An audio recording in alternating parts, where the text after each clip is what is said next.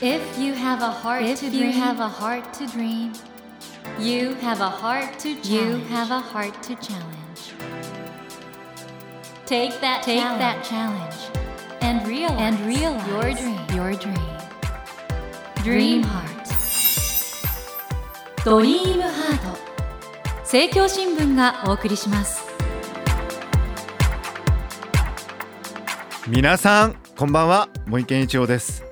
東京 FM のスタジオから全国38局ネットでお届けしています。ドリームハート。この番組は日本そして世界で活躍されている方々をゲストにお迎えしその方の挑戦にそして夢に迫っていきます。さあ今夜お迎えしたお客様は素晴らしい方です。海外からお招きいたしました。今日からシネスイッチ銀座他にて全国順次ロードショーされます。映画僕と魔法の言葉たちの監督ロジャー・ロス・ウィリアムズさんです。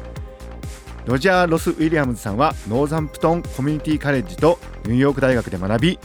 テレビプロデューサー演出家として15年以上にわたり第一線で活躍後映画監督に転身。初監督作品「ミュージック・バイ・プルーデンス」ではなんと第82回アカデミー賞短編ドキュメンタリー映画賞を受賞されていらっしゃいます。今回公開されます映画「僕と魔法の言葉たち」は先日の第89回アカデミー賞の長編ドキュメンタリー部門にノミネートされていたんですけれども残念ながらね受賞には至らなかったんですけどもとにかくそのように高く評価されている監督です今夜はこの「僕と魔法の言葉たち」について詳しくお話を伺っていきます So Roger, thank you for coming. Great to be here. It's such an honor. そして通訳は大倉よしこさんです。よろしくお願いしますよ。ろしくお願いいたします。ロジャーさん、あの今回の映画なんですけれども、この僕と魔法の言葉たち、これ本当にあの素晴らしい映画で、かなりこれ力入った傑作だと思ったんですが、本人としてはいかがでしょうか？Um, I feel great. Uh, you know, it was a long journey from 自分としても本当にこの作品はそういったふうに力が入った作品だったんですけれどもサンダンス映画祭で、まあ、去年プレミアをしてから、まあ、その時にえー監督賞をいただいているんですけれども、まあ、つい先だってありましたアカデミー賞の、まあ、ノミネーションされましたので、まあ、そこまで、まあ、長い間あのいろんなお話をさせていただいた作品でもあります。stage, but to be at the Kodak Theater at the um, Ca- Academy Awards has been an amazing run. ロジャーさんはね、すでにミュージック・バイ・プルーデンスでアカデミー賞のドキュメンタリー短編部門をこれ受賞されてるんですけど、最初にオスカー受け取った時はどんな気持ちでしたか？Um, well, nothing prepares you for that. 本当にまあそういう瞬間ってもうどんな準備をしても決して心の準備としては足りないものなんですよね。あのアカデミー賞の名前が呼ばれステージに上がるとき本当に恐怖しかありません。メリル・ストリップはじめまあ世界の名優たちがこう自分を見上げてえー言葉を待っているしもちろんそのテレビを通してね10億人の方が見ているというのが分かってましたから。はい、そして今回のこの僕と魔法の言葉たちもノミネートされていたんですが、残念ながら受賞には至らなかったんですけど、本当に素晴らしい作品で、この映画はですね、ピューリッツァ賞の受賞作家、ロン・サスカインドさんが、ご自身の息子さん、これ自閉症の息子さんなんですよね、について書かれたディズニーセラピー、自閉症の我が子が教えてくれたこと、が原作になっているんですけれどもこの本をテーマに今回ドキュメンタリーを撮ろうと思ったきっかけはどういうことだったんですか？まあ、ご紹介いただきました。息子さんのオーウェンあのの物語なんですけれども今はまあ uh, 青年である彼は幼い時にその声を失ってしまって喋ることができなくなって人とアイコンタクトを取れなくなっていた。まあそんな状態から今は自立し一人暮らしまでしているんですね。でその素晴らしいその道のりを綴った映画でもあります。そして彼はまあディズニー映画が大好きでえ特にその共感するのは脇役たち。僕自身もそのオーエンと同じようにその脇役たちに感情移入していたのであるいはそういう経験があるのですごくわかるというふうに思いました、えーですからこの映画を作ることで彼にその声を与えたい彼という人間を知ってもらいたいとしかもそれを彼の視点から綴りたいとそう考えました。はい、素晴らしいですね。ロジャーさんは「ミュージック・バイ・プルーデンス」では障害を持たれた方がね歌を通して自立していく様子を描かれてますし「ゴッド・ラブズ・ウガンダ」では LGBT のそのジェンダーのマイノリティの方の側に立ってまあいろいろ映画作りしてきたんですけど一貫してそういう少数派だとか弱い立場の方に寄り添って映画作るっていうのはなんか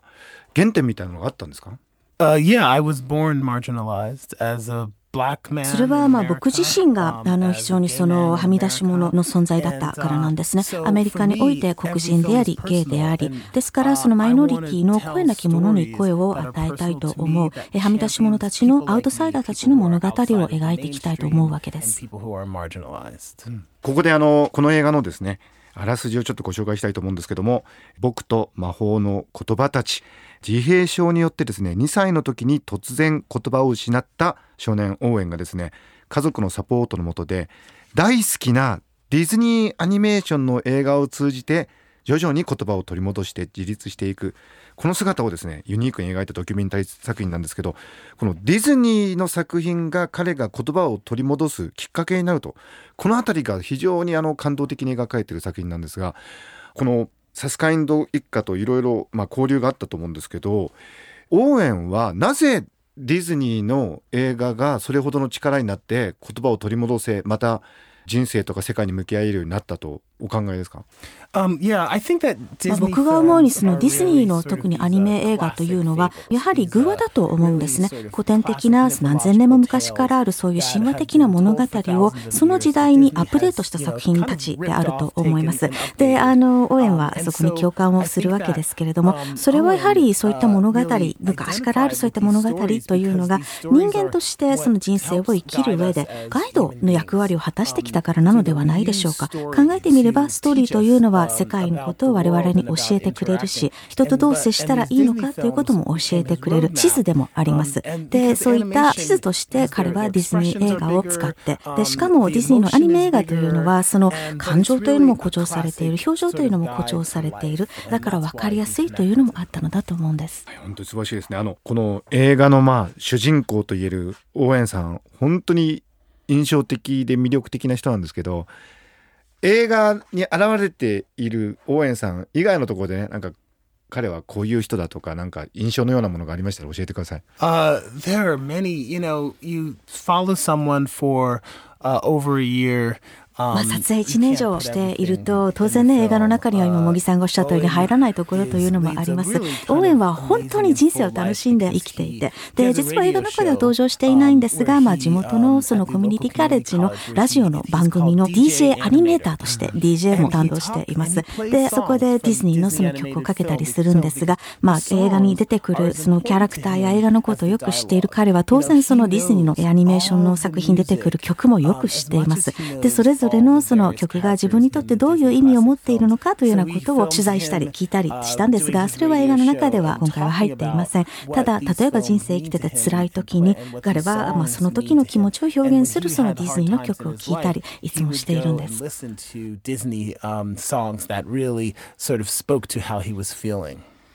実は4月2日は世界自閉症啓発デーなんですね。日本でももちろん自閉症の子どもたちはいて家族の方とかいろいろね関心が高いんですけどアメリカの映画ではレインマンがその自閉症の人を描いて多くの方がその自閉症を理解するきっかけになったんですけどもこの「僕と魔法の言葉たちも」おそらくこのドキュメンタリー通してね日本の方がたくさん見ていただけると自閉症とはこういうことなんだとかこういうふうにすれば自閉症の子供もあの非常に素敵な大人になれるんだっていうヒントをねもらえる映画になると思うんですけど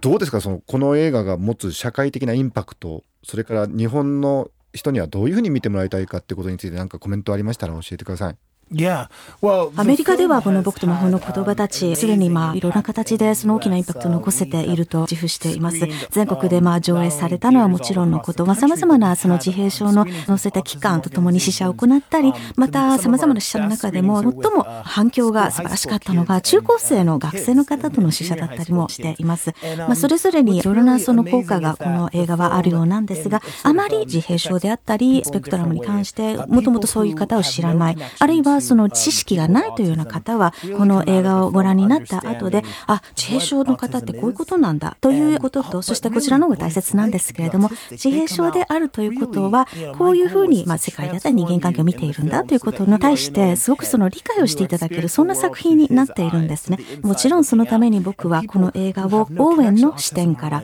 皆さんに応援の内なる世界にいざない、そして内から外を見るように、この彼の世界の体験を体体感していただくような作りにしています。そして例えばその自閉症の方であったりスペクトラムの方であったりあるいはそういう方とまあ暮らしていらっしゃるご家族の方特にご自身が自閉症の方はまあ死者後にですね皆さん口を揃えておっしゃるのが自分たちをスクリーンで見ていた応援に自分たちの代表としてこういったことを表現してくれて発信してくれてありがとうと皆さん立ち上がってまあ応援にお礼を言ったりするんですね。えまたご両親にはすごく希望を感じていただける映画になっているようです。自閉症スペクトラムにある方というのは我々全てのものに何かを皆さんもたらしてくる何か特別なものをみんな持ってらっしゃるということをこの作品は気づかせてくれると思うんです。オーエンの場合はそれはディズニー映画でありディズニー映画の持つ力でした。で、多くの自閉症の方というのはアフィニティ、自分が親和性を持つ、すごくこうハマる、自分そしてとても詳しくなる何かを皆お持ちです。で、彼らが私たちにもたらしてくれるものを見過ごしてしまうことは我々社会が損失だというふうに思うんですね。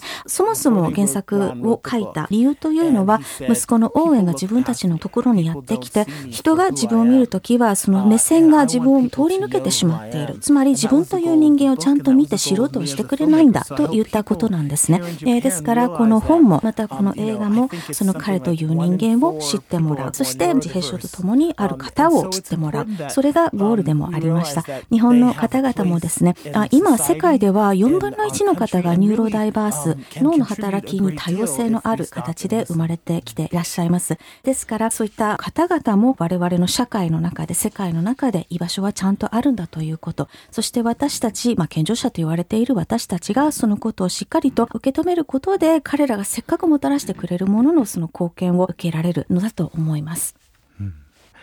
であのロジャ監督あのこの「僕と魔法の言葉たちは」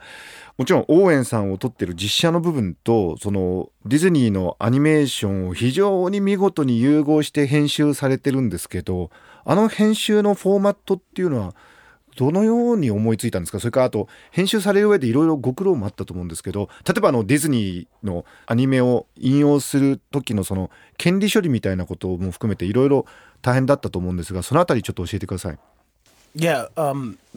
実は今回は3つの種類のアニメーションを使っています。まあ、1つは応援が大好きなディズニーそのアニメーション、手書きのね、クラシックな、まあ、ディズニーアニメーションの映像。そして次は応援自身が作り出した物語をアニメーション化したものなんですけれども、これは先ほどご紹介がありましたオーウェンのトスマ・ロンさんが書いたディズニーセラピーの最後の一章で描かれているオーウェンによる物語、脇役たちから脚色したものになります。物語としては、その3歳の少年、まあ、3歳というのは、まあ、オーウェン自身が自閉症を発症した年でもあるんですが、ランド・オブ・ザ・ロスト・サイド・キックス。まあ、基本的にヒーローたちを自分たちの運命を叶える、助けをしてきた脇役たちが叶えてしまったそのヒーローがいなくなった後に、どうしていいかわからなくなり、悪役と応援とともに主人公の男の子と戦いながら、まあ、自分たちの内なるヒーローを見つけていくという物語なんですね。これはですから、応援の自伝でもあります。本当に美しいストーリーで、僕はこれを読んだ時からこれは映画の中で何とか表現したいと考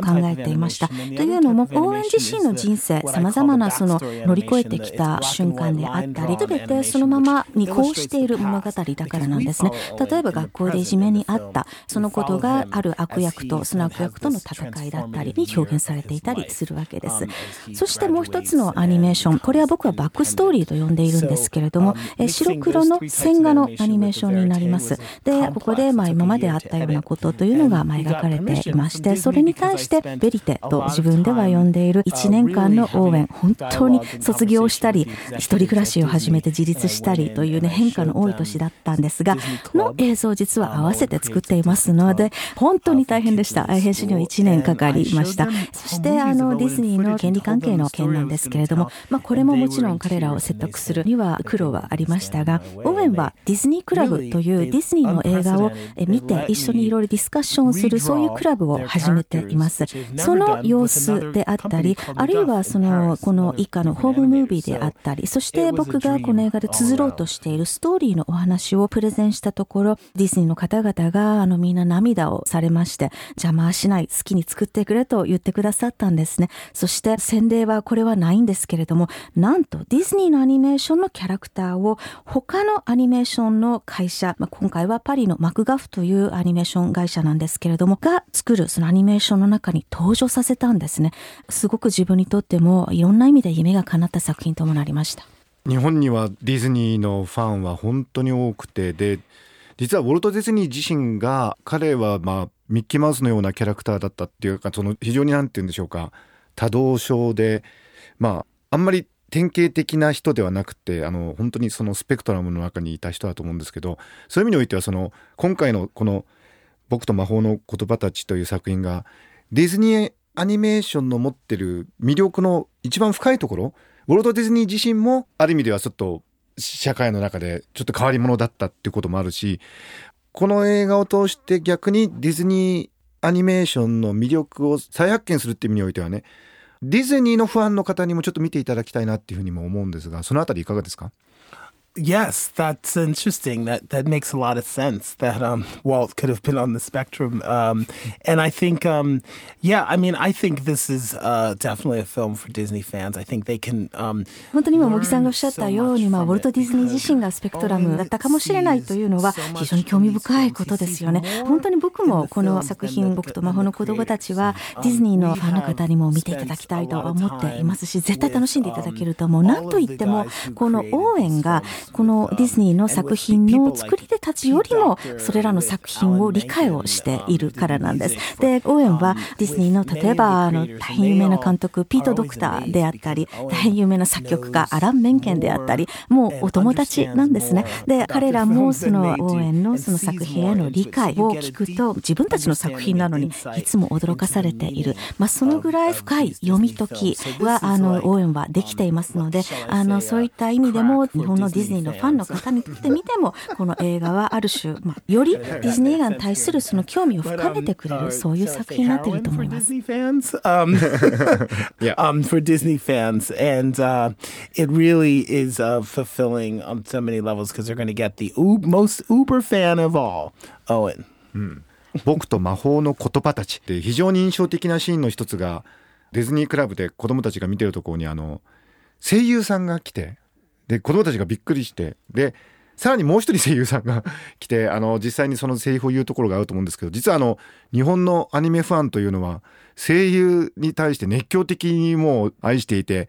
ですからあの場面ってその日本のアニメファンが見るとあディズニー映画の声優ってこういう人たちなんだっていう形であの非常に興味を持つシーンだと思うんですけどあの声優さんたちはどうしてあのディズニークラブに来てくださったんですか？あのひょっとして監督がそれをアレンジしたりしたんですか？No, um, I had nothing to do with it. えー実は自分はアレンジしたことでも何でもなかったんですね。映画の中で登場するディズニークラブのシーンというのは、オーエンが卒業し、そして一人暮らし事実を始める最後のディズニークラブの模様です。で、そもそもはブロードウェイでメアリー・ポピンズが上演された時に、それを見に行ったオーエンが出演者の中に、ジョナサン・フリーマン、あの、これはアラジンアニメーションの方のジャファーというキャラクターをえー。やっていらっしゃる俳優さんが出演していらっしゃることに気がつきまして、あ、ジャファーだというふうに興奮して、で、上演後、まあ、楽屋口で手紙を役者さんに書きまして、で、それがスタッフ自体にその役者さんの手に渡り、内容に感動したジョナサン役者さんの方から、応援のお父様に翌日電話がありました。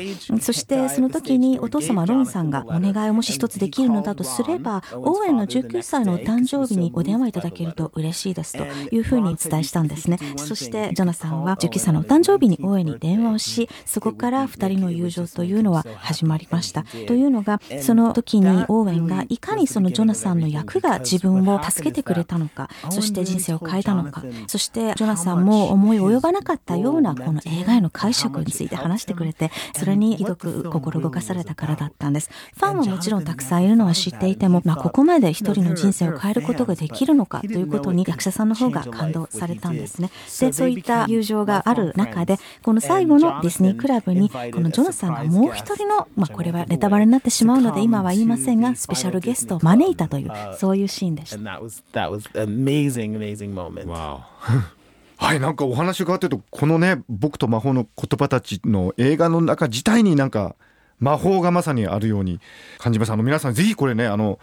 自閉症の子供のことを理解したい方はもちろんですけどもディズニーファンの方もねぜひこの映画見に行っていただきたいと思いますさてそろそろ今週はお別れの時間となってしまいましたロジャー・ロス・ウィリアムズ監督にはまた来週もお越しいただきお話を伺いたいと思います So Roger thank you for the time and、Oh, it's great to be here. uh, so could you come next week as well yes, I'd, Okay. I'd love to come back. Wow thank you Yeah, no, great. Okay 茂木健一郎が東京 FM のスタジオから全国38局ネットでお届けしています「ドリームハート今夜は今日からシネスイッチ銀座他にて全国順次ロードショーされます映画「僕と魔法の言葉たち」の監督ロジャー・ロス・ウィリアムズさんをお迎えしました Never let go of that dream. Never forget Never that heart to challenge. heart to challenge. Dream heart. 茂木健一郎が東京 FM のスタジオから全国38局ネットでお届けしてきました「ドリームハート。今夜は今日からシネスイッチ銀座他にて全国順次ロードショーされます。映画「僕と魔法の言葉たち」の監督ロジャー・ロス・ウィリアムズさんをお迎えしました。いやー素敵な方ですよね。すごい実績の方なんですよ。このアカデミー賞のドキュメンタリー短編部門受賞されたってこれアフリカ系の監督としては初めてだったっていうことなんでいや本当にねそれだけの大きな仕事されてるんですけれども本当に謙虚でしかも愛がありますよね。やっぱりあの今アメリカも世界もなかなか大変な時代なんですけどそういう時代だからこそね監督がされてるようなドキュメンタリーの可能性があるなと今回も本当に素晴らしいんでぜひ皆さんご覧ください。上映している映画館などの情報などはぜひ公式サイトをご覧ください。ドリームハートのホームページにもリンクを貼っておきます。さてその他ドリームハートのホームページでは毎週3名の方に1000円分の図書カードをプレゼントしています。番組へのご意見などメッセージをお書き添えの上ドリームハートのホームページよりご応募ください。お待ちしています。さあ来週も映画僕と魔法の言葉たちの監督ロジャー・ロス・ウィリアムズさんをお迎えします。どうぞお聞き逃しなく。それではまた土曜の夜10時にお会いしましょう。ドリームハートお相手は森健一郎でした。ドリームハート。政教新聞がお送りしました。